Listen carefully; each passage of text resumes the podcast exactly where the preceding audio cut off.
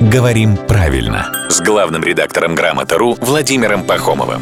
Здравствуйте, Володя. Доброе утро. Есть очень уважаемый мной человек, довольно медийная личность, хоть и священнослужитель, при этом он профессор, и, в общем, регалий у него довольно много. Потрясающий дядька, я его люблю читать, смотреть, слушать. Но он постоянно говорит слово «догмат». Не догмат, а догмат. И, конечно, хочется почувствовать себя умнее человека, увенчанного регалиями. С другой стороны, думаю, ой ли, то есть э, мне казалось, что догмат. Но мало ли, что мне казалось. А в данном случае ойли. Угу. Да, потому что словари настаивают на том, что правильно догмат. И только некоторые издания допускают в разговорной речи догмат, но их меньшинство. Абсолютное большинство словарей за то, что только догмат и никак иначе. Ну, наверное, как формат, догмат, вот нам вот так Вот как бы нас это кажется, что это так сбивает, лучше да. звучит. Да, нас это сбивает, а, но в данном случае можно запомнить, где ударение догма, там и догмат. Ага.